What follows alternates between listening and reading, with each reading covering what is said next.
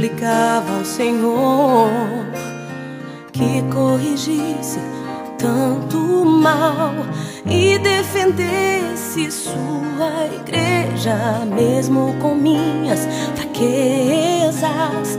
Eu desejava servir ao Senhor, então me decidi a fazer.